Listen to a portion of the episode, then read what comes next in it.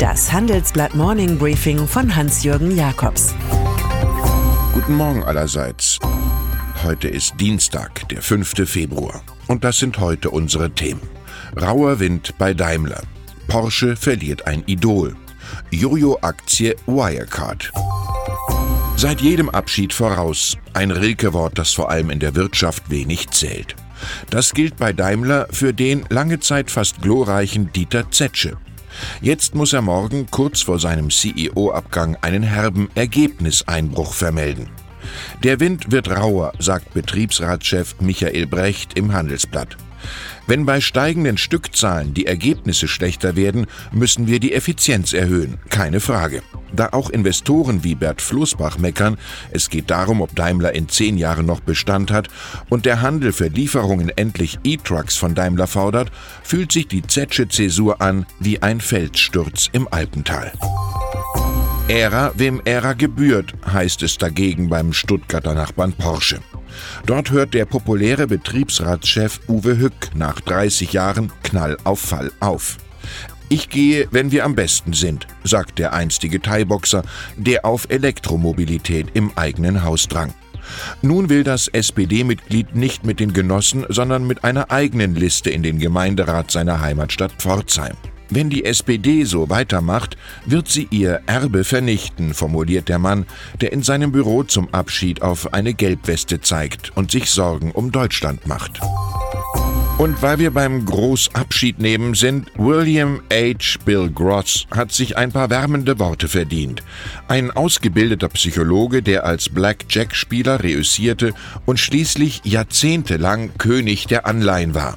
Ein Egomane des Geldes, den der Verkauf seiner kalifornischen Fondslegende Pimco an den Münchner Allianzkonzern zum Milliardär gemacht hat. Sein Nachfolgejob bei Janus Capital endet jedoch im Fiasko. Gross widmet sich nun ganz dem Privatvermögen und der Familienstiftung. Sein Ruf als Exzentriker gründet auf etlichen Stories, zum Beispiel jener, dass er seiner einstigen Ehefrau eine Villa übergeben habe, in deren Klimaanlage tote Fische lagen. Die Farewell-Geschichte Nummer 4 an diesem Morgen, sie handelt von Venezuela. Dort äußert sich der deutsche Soziologe Heinz Dieterich jetzt im Gespräch mit unserem Korrespondenten Alexander Busch. Staatspräsident Nicolás Maduro halte sich nur noch ein paar Wochen, sagt der langjährige Berater von Maduros Vorgänger Hugo Chavez, der sich im Land und bei den Sozialisten bestens auskennt.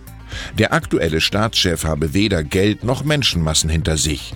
Nur noch Propagandamedien und die Militärs, denen hätten die USA jedoch bereits Amnestie angeboten. Die Prognose, Maduro geht ins Exil, niemand wird verfolgt. Deutschlands Jojo-Akte. Sie ist Mitglied der heiligen DAX-Familie und heißt Wirecard. Dieses Phänomen bewegt sich zwischen zwei Polen. Schweren Verdächtigungen, gerne verbreitet von der Financial Times und begleitet von massiven Spekulationen auf Bass, Leerverkäufen. Und andererseits bewegenden Appellen des Vorstands.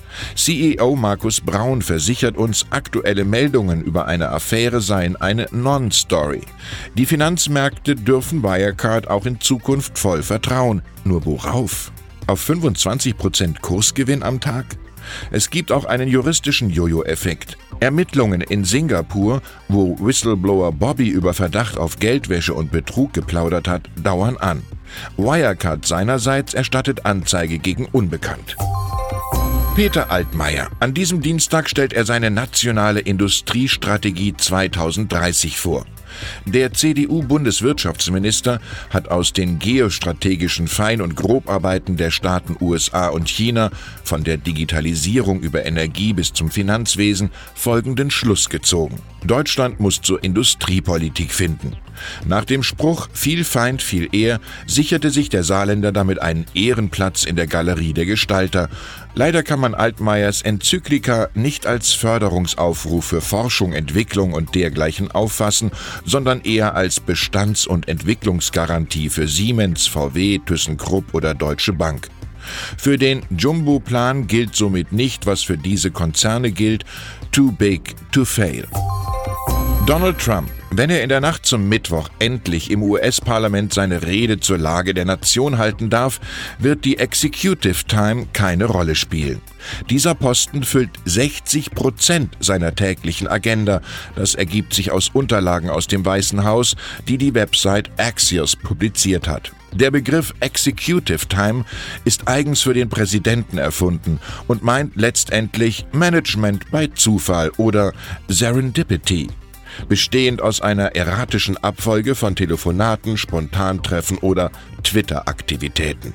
Viel Executive Time für seinen neuen Innenminister musste Trump nicht investieren. David Bernhardt, ein gestandener Öl- und Gaslobbyist, führt das Ministerium seit Wochen kommissarisch. Und dann sind da noch die Neurologen der Washington University im amerikanischen St. Louis, die bedeutsame Geschlechterunterschiede gefunden haben. Danach sind weibliche Gehirne biologisch fast vier Jahre jünger als männliche, jedenfalls was den Stoffwechsel angeht. Die Diskrepanz entstehe im jungen Erwachsenenalter so die Wissenschaftler nach Analyse ihrer Scans. Das könne auch erklären, warum Frauen geistig länger fit blieben als Männer. Als Beispiel mag die von 1837 bis 1901 regierende Queen Victoria dienen. Die Männer sind nicht immer, was sie scheinen, allerdings selten etwas Besseres. Ich wünsche Ihnen einen erkenntnisreichen Tag mit vielen Geistesblitzen und natürlich echter Executive Time. Es grüßt Sie herzlich Hans-Jürgen Jakobs.